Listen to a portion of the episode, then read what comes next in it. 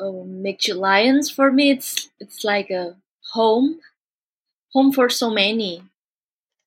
Yeah, for me, Milk Alliance is people to people uh, exchange and solidarity. Yeah, for me, these are my friends. These are people that I wouldn't have encountered otherwise. These are people that I care about. It's those individual relationships and and friendships that are sustain and and keep me motivated to do what I'm doing in it.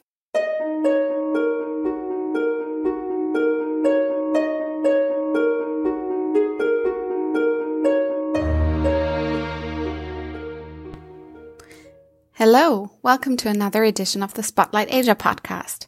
We are part of Polis 180, a grassroots think tank on European and foreign policy, and founded this program connecting Asia to stimulate a young discourse on political, economic, and cultural issues in the Indo-Pacific region.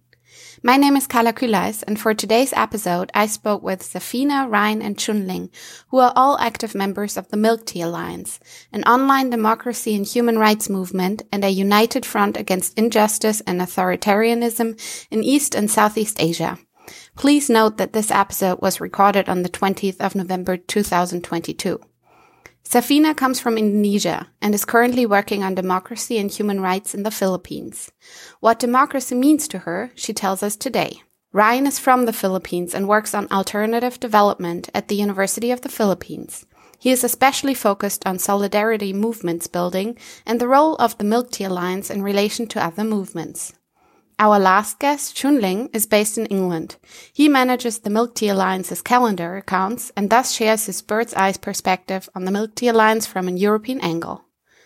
This is the second episode on the Milk Tea Alliance.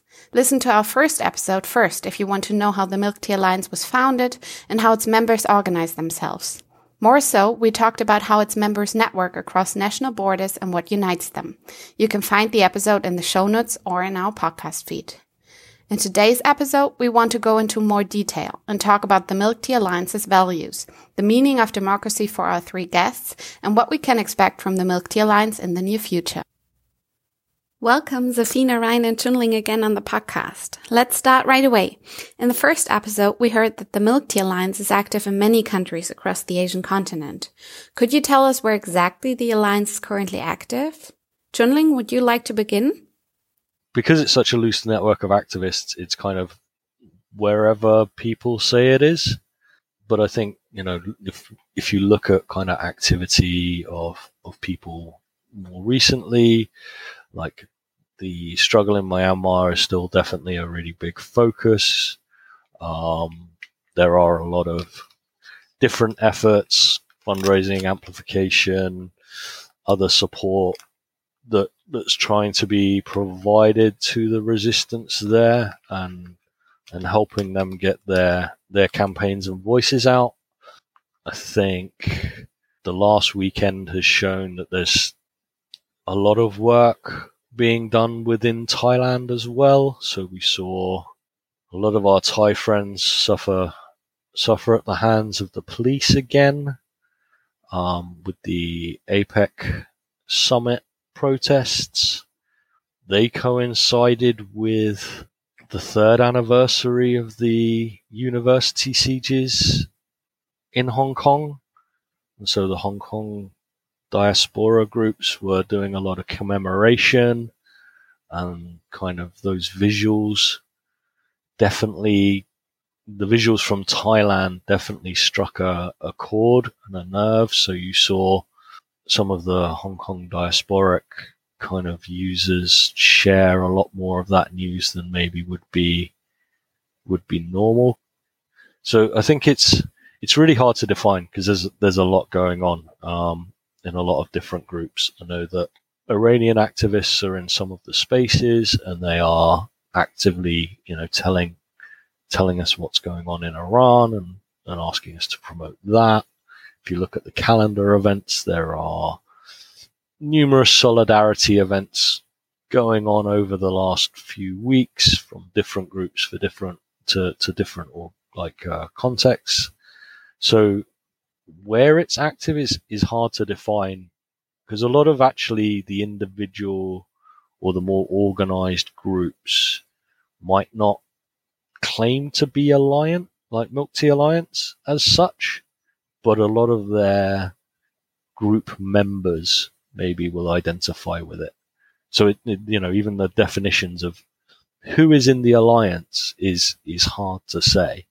Um, like, and I think that that's almost true, even with some of us in our, our spaces that, you know, we identify as part of the Milk Tea Alliance, but maybe the organizations or projects or even some of the spaces we're in wouldn't. Um, so to say where it's active and how it's active is is really honestly like the the ongoing challenge of you know not trying to claim too much, but also showing that across across context, there's a lot of a lot of support, um, especially on the the individual level, which I think is impacting more of what groups do. Interesting. Thank you very much for your insights, Jinling. It really sounds as if the Milk Tea Alliance is to be found in many different and also very diverse contexts. Um, my next question more concerns what unites you across the different countries and different political contexts. So, Jinling, you just told us that the Milk Tea Alliance is quite loose in itself, but I guess there are still some unifying features or, or values of the alliance that can be found in any context where the Milk Tea Alliance is present, right?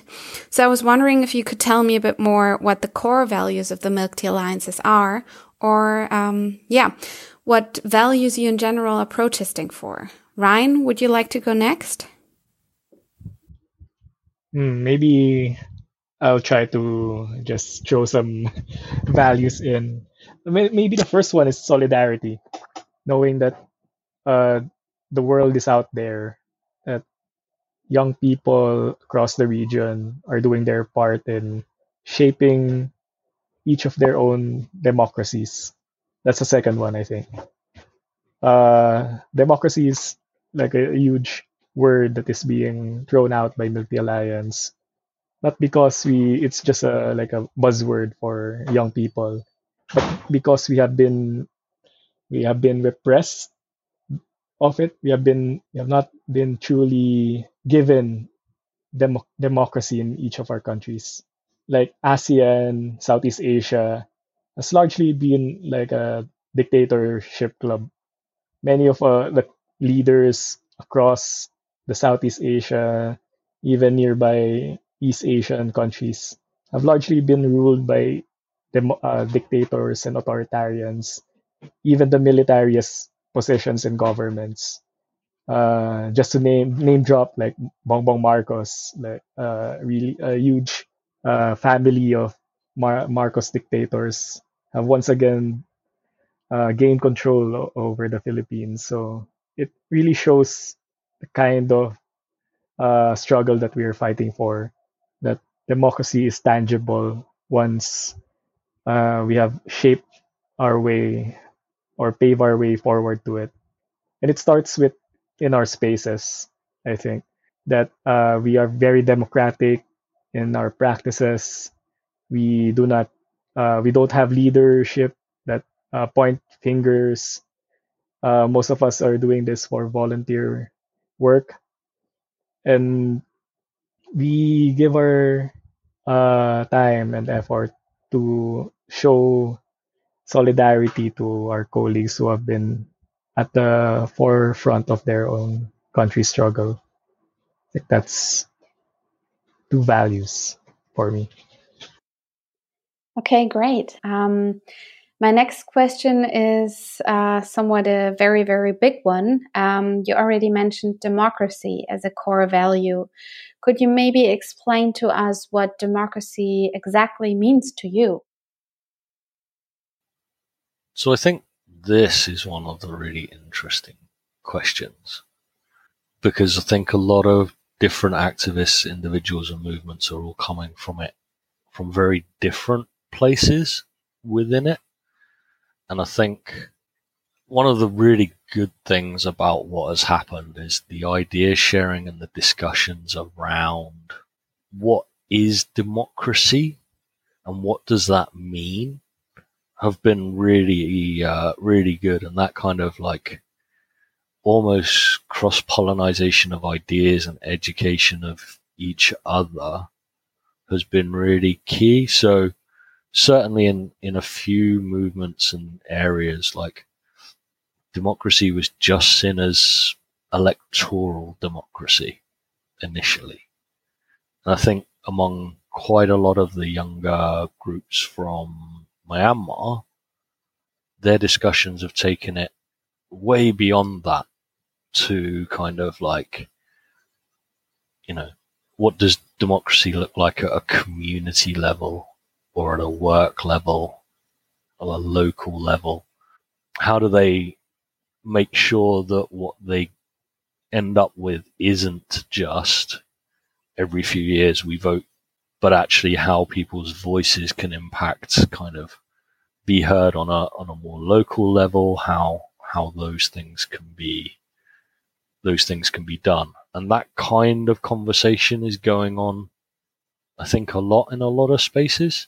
And again, like it's interesting because other groups within kind of the wider sphere of the MTA will just consider democracy at an electoral level. Um, and that being kind of the beginning and the end of the thinking there. So watching all of these ideas kind of come together and get discussed is is a really interesting one. I think that's a really good positive sign for the region because it means that some of the democratic authoritarian regimes, you know, will have to have to look at how how things function a lot more because people won't buy the kind of veneers of democracy that exist and those lack of choices. And I think, I mean, like one of the things that very recently has come up is, you know, the Malaysian elections were like yesterday. Um, and for some of us that didn't know anything about it, you know, we had no idea how much undemocratic pre-election horse trading and maybe corrupt practices as to which coalition stands where and which candidate stands where was even visible. Um, but now we kind of understand that a bit more. And like, you know, uh, it's, it's, we understand that a lot of options that were probably really good and encouraging for like the Malaysian people were off the table before, before everybody went to vote. And that seems, uh, you know, that's where looking at democracy on a kind of more, a wider level becomes quite quite an interesting thing. Thank you, Chunling. Safina, Ryan, is there something you would like to add to this? I'm so much agree with Chunling said that democracy should be beyond election. Yeah, I also agree with that. Uh, we're seeing a, like a transformation of democracy from below at the community level, at the very intimate level, that democracy means valuing friendships, valuing uh, identities, valuing uh, our efforts, and so on. All right. So you told us that the Milk Tea Alliance is present in many countries. Could you maybe explain to us what the differences and the similarities of the democracy movements in the different countries are? Maybe we can start with first uh, the democracy that we want is of course the people. Democracy is all about the people. And when we talk about the people we have to understand the needs of dissent. So it's all about the freedom of expressions etc etc and at the end of it we need a think about human security because there's no means of what's happened in the Thailand, like the protesters. There's no security of of the the people that is joining the protest, and also in Myanmar, there's a lot of atrocities. There's a lot of grievance, and I think what also make us the same is the the situations as a Southeast Asia is a, not a political border, but it's all about the, as a community. Southeast Asia as the communities, and uh, but we can see that uh, the symptoms of democratic regressions is pretty much all the same because who make an alliance is not just us but also the the asian leaders the leaders of every country they making allies of each other and we can see it from the junta military in myanmar also connected to the russia and extrajudicial killing in the philippines indonesia follow it very thorough. And that is a really bad uh, political circumstances that happening in the Southeast Asia, and including about Jakarta methods that is followed, and every authoritarian leaders uh, try to learn about it, and for example, maybe for about the mass protests in Hong Kong, Indonesia, we also it's Hong Kong in the 2019, right? Uh, at the end of the year in the 2019, Indonesia also make uh, a mass protest. That is, we looking a Hong Kong protest as our compass. How youth to gather the uh, the youth to into the movements, because for so uh, long time in Indonesia, we only see the youth protests that can be uh, voicing their voice for only college students. But in Hong Kong, everyone can be the wave of the protest, and that is a real deal that Indonesia tries to learn about it. So it's not about the circumstances of the democratic regression that we look among each other, but also the, the hope that can be shared, uh, the way that we should support each other too, and etc. etc. Yeah, I think that's the the key bit. I think what unifies the the two things that Safina has pointed out um, are the points of unification. One, it's uh, kind of a against the authoritarianism and against the democratic backsliding, and it's for people having a say and that desire to have a say in what happens within one's own context. And it's kind of the combination of those two that that unifies across most of the struggles. So, I mean, that's where you know you get some of the environmental groups in the mix as well. Like they want to have the say in what happens to the land around them. They don't want their water supplies to be corrupted by mining or other big, big projects. And so it's that unification of wanting to have a voice in what's happening around us and not wanting what kind of rights and freedoms do exist to be removed. So those, I think, like to try and like simmer it down into like just two points. Those are the two.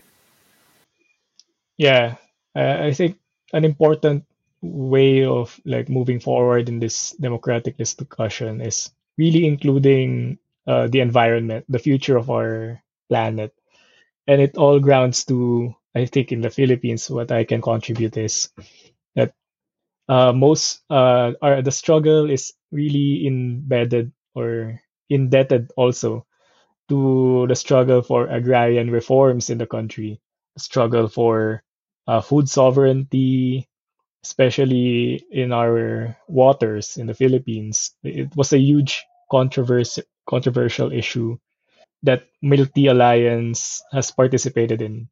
The struggle for the West Philippine Sea and the South and portions of the South China Sea has been one of the joining struggles for Southeast Asian countries. Um, but more than that, I think most of our countries have been led by dictators, by the military, that these platforms of uh, democratic spaces has been really limited to for limited for those peoples and has been against those who uh, those of the civil society and those of the uh, young people. And this i think is one of the convergences of why mta has been present in most countries because it provides an, a voice for young people a voice to reimagine what kind of democracy is uh, could be better for us. Not just thinking nationally in, in the national sense, but thinking also in the regional sense that ASEAN has really uh, not allowed civil society for the uh, past years, and they have each convened their own democratic forums, civil society forums. Recently, the ASEAN Civil Society Conference has been held, and they have been advocating for kind of alternative regionalism that uh, that engages and embraces uh, each of our voices, especially grassroots uh, organization. Okay, so I see that there are many aspects which unites the Milk Tea Alliance's contexts, among others. You pointed out authoritarianism, environmentalism, the strive for democracy, giving young people a voice and, and a platform, etc. Um, but having talked about the commonalities in the alliance, how about differences? Thinking of the differences, Hmm. That's a I think that's the most challenging part. What is different amongst uh, our peers? Because I think what we have done in uh, our each of our sessions is really updating us to the point that we are embracing each other's issues, doing something about it. That it comes to the point that we are less thinking that, that just because we are geographically isolated or we have not uh, linked up together doesn't mean that we can do things we cannot do things by ourselves or by our organizations.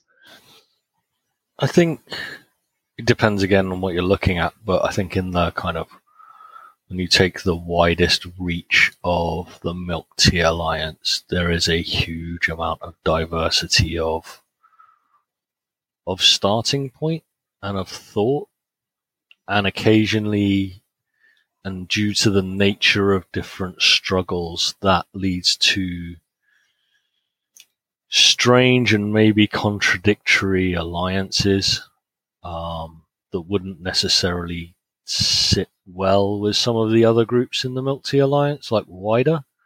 I think that's that's kind of where a lot of the differences occur, and a lot of that maybe comes from uh, not understanding who the kind of more outside players are and their values. So I think both the Hong Kong and Taiwanese movements as a whole um, built a lot of links with some of the right wing political parties in kind of Europe and the US. And I think for a lot of other parts of the alliance that had a much more cynical view of of those groups, that felt weird and looked weird. Um, but kind of the nature of when you're you're calling out for help, it's it's hard to. sometimes the hand that extended is the one that you need to accept, kind of scenarios, and I think that's where the differences come in as where as to where people draw those lines between kind of what their own values are and what the values of those who who may be performatively or otherwise trying to support things. Um, it's a difficult one, and because it's like because of the the sprawling nature of it, those kind of like contradictions just are gonna exist, and I think that's one of some of the discussions that happen in some of the spaces as to how those interactions occur and why. And um, that's yeah, it's an it's a it's a challenging one because when you're in amongst it, you don't want to turn away help. but there's also the question of whether that help in the long term is help or it's just you know someone whitewashing their own existence by performative help, and like those balances are are definitely a a kind of different groups within the MTA will have very different stances on that. All right. So we reached the end of the podcast. Um, for our final question, let's take a look into the future. Um, what are some of your wishes and proposals for the future of the Tea Alliance? Um, what can we expect from the Milk Tea Alliance? Yeah, and looking forward, since I I was only introduced to the Milk Tea Alliance not as an active member, but more of a passive observer at first. But learning, I've been learning more about how the Myanmar youth peoples have been struggling, and I think that there's there's value and there's a lesson in that, in how when it comes when authoritarianism becomes really personal, that it affects your daily lives, that you're that you are given a choice not to like to disengage and really fight for your democratic rights. And as long as that happens, not we and I think it's a really pessimistic view since uh like the the grasp of authoritarianism in the region has been really strong uh thanks to the pandemic thanks to militarism and so on.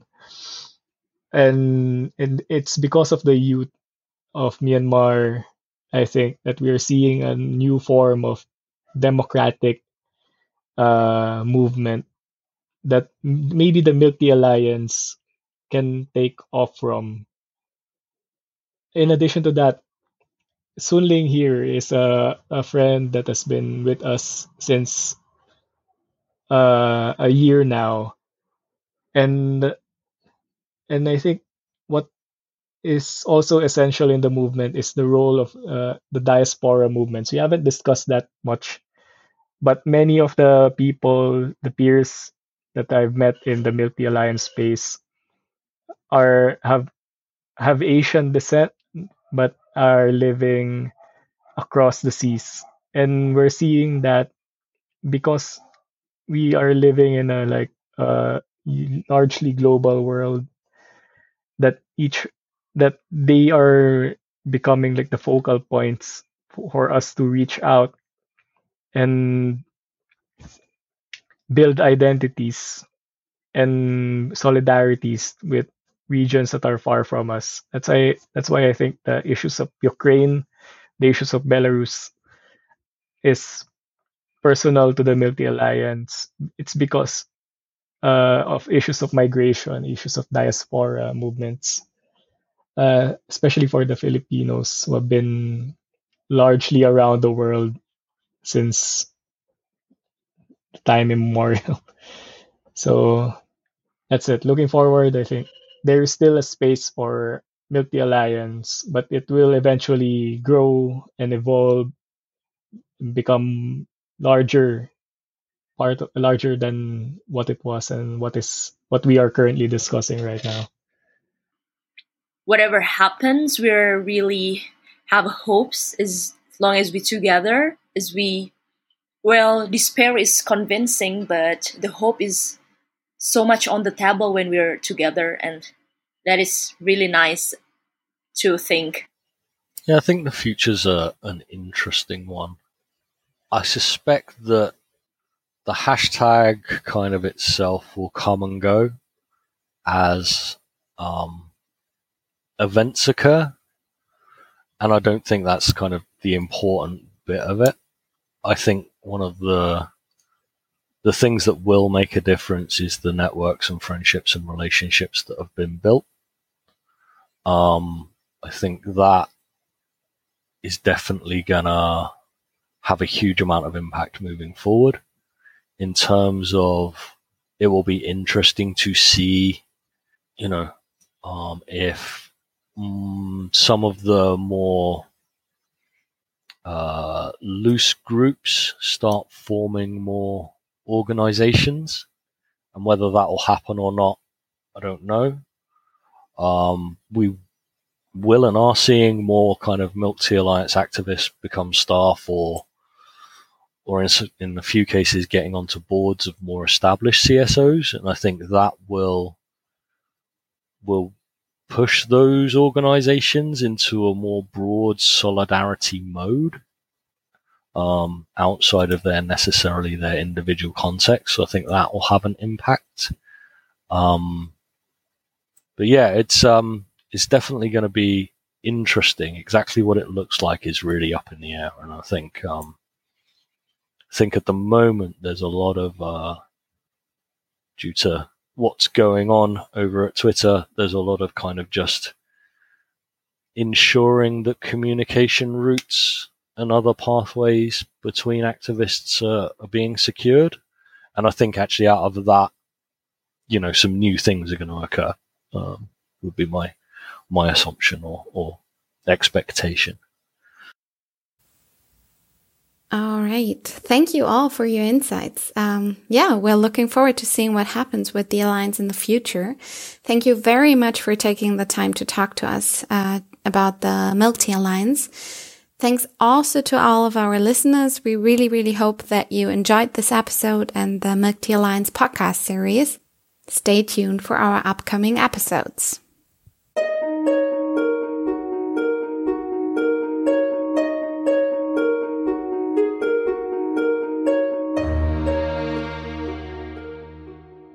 This episode was produced by Juliana Rüger and Carla Küleis. This Polis 180 podcast reflects only the opinions of the authors. The responsibility for the content lies with them. Polis 180 is a grassroots think tank that helps translating scientific findings for policymakers. We bring ideas, analysis, and solutions for our generation into the political discourse through innovative, participatory, and inclusive approaches. In thematic programs and new creative formats, we develop real alternatives for constructive foreign and European policy.